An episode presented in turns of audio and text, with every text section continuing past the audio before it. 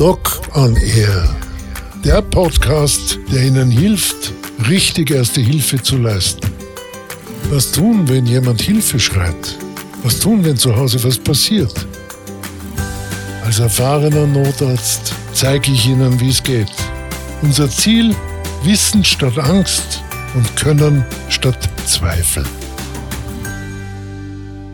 Grüß euch Gott, jetzt habe ich ein sehr spannendes Thema. Und zwar Geschichte. Geschichte der Notfallmedizin.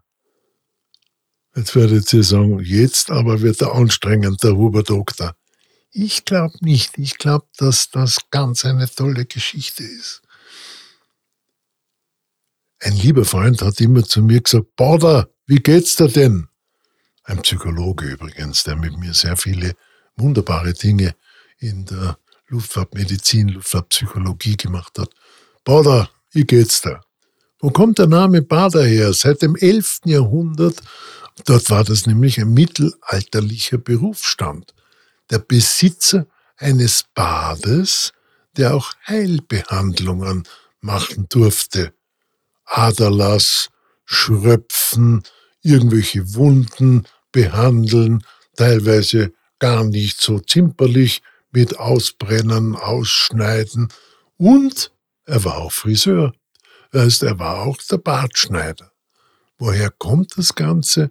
Aus dem Badere, angelsächsischen Baueri, Inhaber einer Badestube. In weiterer Folge ist dann Ende des 15. Jahrhunderts aus diesem Bader, der ursprünglich eben, wie gesagt, äh, für das körperliche und hygienische bessere Befinden gesorgt hat, wurde dann ein Feldscherr, ein Heereswundarzt, wörtlich ein Bartscherer im Feld. Bei den damaligen durchaus üblichen, unvorstellbaren Kriegen, man denke nur an den Dreißigjährigen Krieg, war es ja doch wichtig, dass die Leute, die Soldaten versorgt wurden. Ja, es ist richtig, es gab Feldküche und es gab auch nette Damen, die bereit waren, ihre Dienste anzubieten. Aber wenn der Bart dann so gezwickt hat, dann hat man schon einen gebraucht, der ihm also jetzt sehr schnell die Haare schneidet oder auch eben den Bart schert.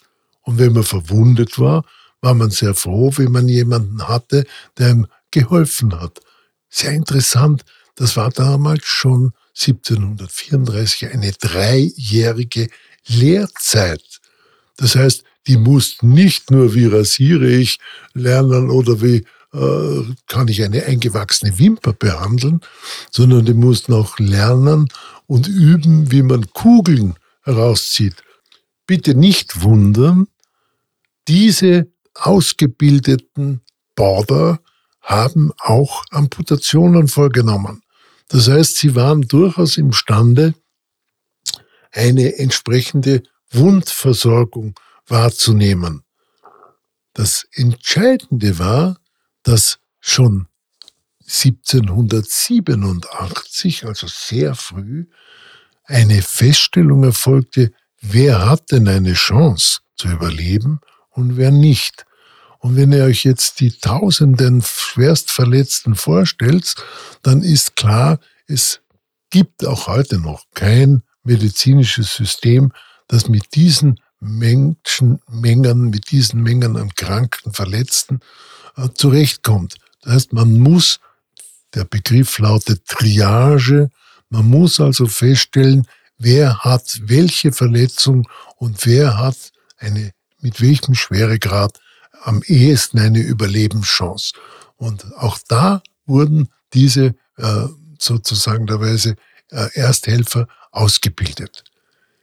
Ich sage jetzt nur eine Zahl noch, weil sie für mich so furchtbar ist und mich auch an die heutigen Kriege, äh, Ukraine, Russland, aber auch im äh, arabischen, asiatischen Raum erinnern. 1792 bis 1815 haben 4,5 Millionen französische Soldaten in den napoleonischen Kriegen äh, sozusagen der Weise äh, ihrem Feldherrn gehorcht. Mehr als zweieinhalb Millionen starben. davon circa 150.000 Mann auf dem Feld. Der Rest ist an Infektionen, Seuchen, an den Folgen auch solcher Amputationen verstorben. Und da gab es bereits einen ganz wunderbaren äh, Kriegschirurgen, den Dominique Jean Larry, der 1812 schon festgestellt hat, wir müssen die Ersthelfer zum Patienten bringen. Bis dahin hat man die Patienten auf Pferdewagen geladen und hat sie äh, einfach ins nächste Lazarett äh, chauffiert. Rumpelte Pumpel über das Schlachtfeld hinweg. Natürlich hat das kaum jemand überlebt.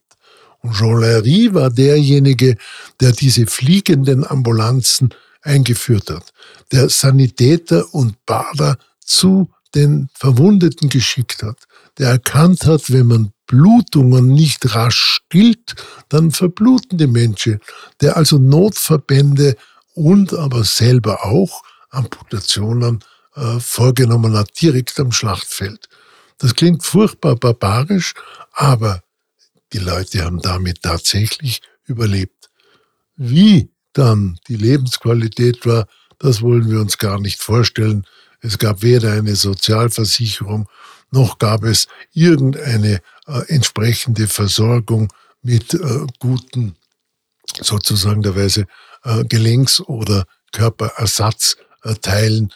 Ich selber erinnere mich noch, wie ich ein kleines Kind war und aus dem Zweiten Weltkrieg viele Menschen mit einem Besenstiel äh, statt einem Unterschenkel versorgt zurückkamen aus dem Krieg. Wie kamen die Menschen denn überhaupt zu einer solchen Hilfe? Stellt euch vor, während der Napoleon, napoleonischen Kriege hat es 40 Stunden gedauert, bis eine halbwegs Hilfe vorhanden war. Ich erwähne es noch einmal, die Leute wurden in Pferdekarren, die äh, eigentlich für Getreide oder sonst was vorgesehen waren, äh, dann entsprechend aus dem Schlachtfeld gebracht. Die Sterberate lag bei fast 50 Prozent. Im Ersten Weltkrieg waren es immer noch 12 bis 18 Stunden, wie man so sagt, therapiefreies Intervall, wo man also keine Hilfe hatte. Und die Sterblichkeit war unter 10 Prozent. Im Zweiten Weltkrieg waren es noch sechs bis zwölf Stunden und die Sterblichkeit war bei 2,4 Prozent.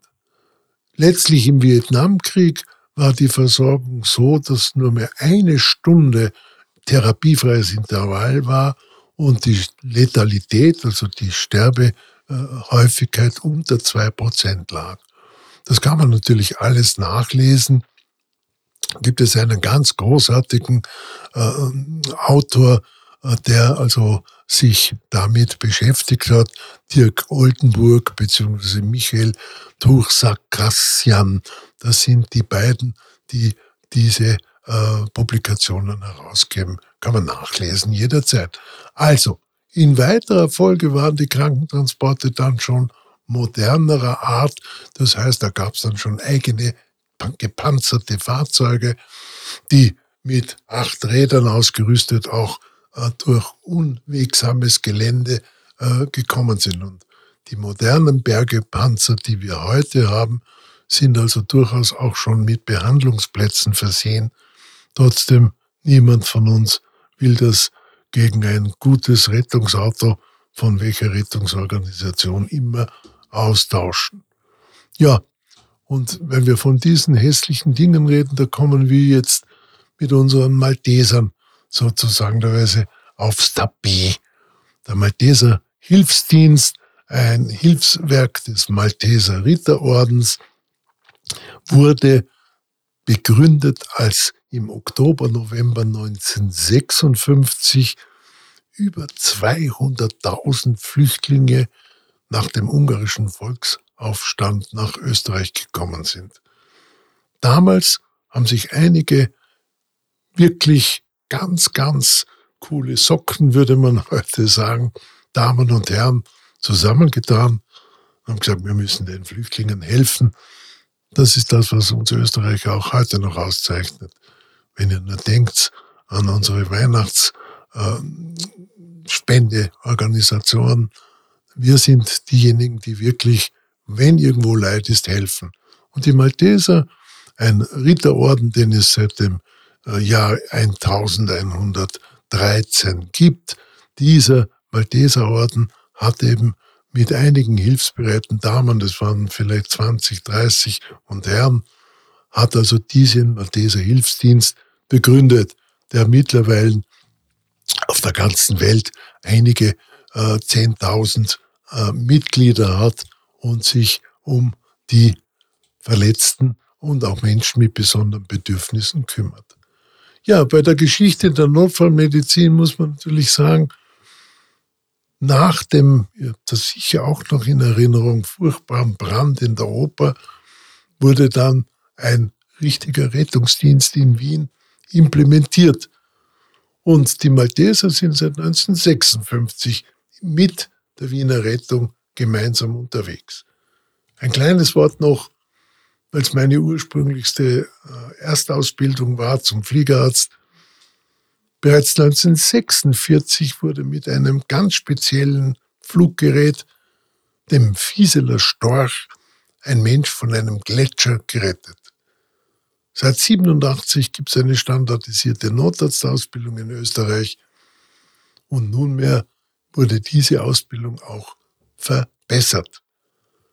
Das heißt, jeder Notfallsanitäter, jeder Notarzt muss eine ganz, ganz genau definierte Ausbildung samt dazugehöriger Wiederholung und Training absolvieren und dann darf er auf die Menschen losgelassen werden.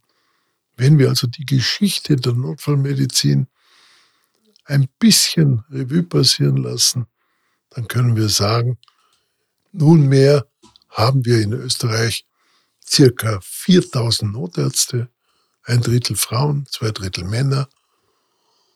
Die meisten sind aus der Intensivmedizin oder Allgemeinmedizin, der kleinere Prozentsatz innere Medizin und Chirurgen. Nun, was müssen die alles können? Da gibt es eigene Organisationen, die nichts anderes tun, als diese notfallmedizinischen Grundvoraussetzungen ganz genau vorzugeben.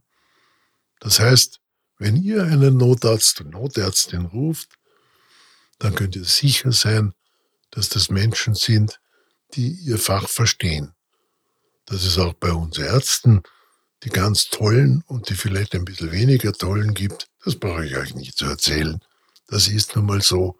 Aber im Prinzip sind wir da wirklich sehr gut aufgestellt. Und was mich besonders stolz macht, sind unsere jungen Notfallsanitäterinnen und Sanitäter. Ich darf sie immer wieder rezertifizieren und prüfen, die mit einem unglaublichen Fleiß und Engagement ihre Nachtdienste, Tagdienste machen, die bei den verschiedensten Events, egal ob es die Regenbogenparade ist oder das Donauinselfest oder irgendwo am Land ein Feuerwehrfestel, immer gerne und kompetent gemeinsam im Team mit den Feuerwehrspezialisten, den Polizisten für unsere Sicherheit und unser Wohlbefinden sorgen. Daher klingt kitschig, ist aber ernst gemeint, ein ganz, ganz großes Dankeschön und weiter so.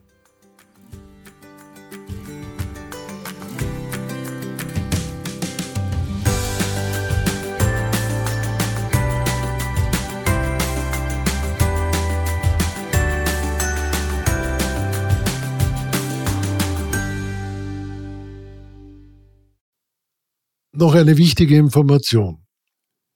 Ich habe ein autogenes Training zusammengestellt. Ich unterrichte das seit vielen, vielen Jahren und habe mir gedacht, das wäre doch etwas.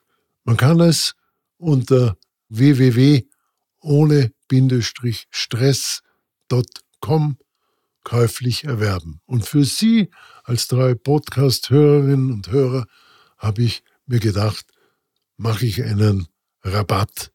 Podcast 20 damit bekommen Sie dieses wirklich wunderbare autogene Training um 20 Prozent billiger.